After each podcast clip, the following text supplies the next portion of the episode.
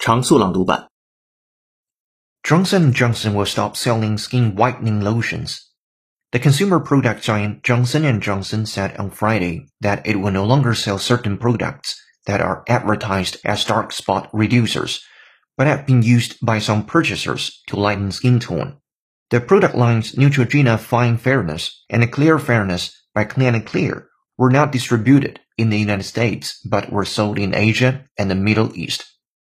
Conversations over the past few weeks highlighted that some products' names were claims on our Neutrogena and the Clean and Clear Dark Spot Reducer products represent fairness or white as better than your own unique skin tone.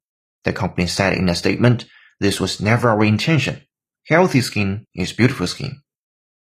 The lotion and sunscreen did not appear to alter the microbiome. The lotion and sunscreen did not appear to alter the microbiome. They also say that Google highlights its own products in its search results over that of other companies.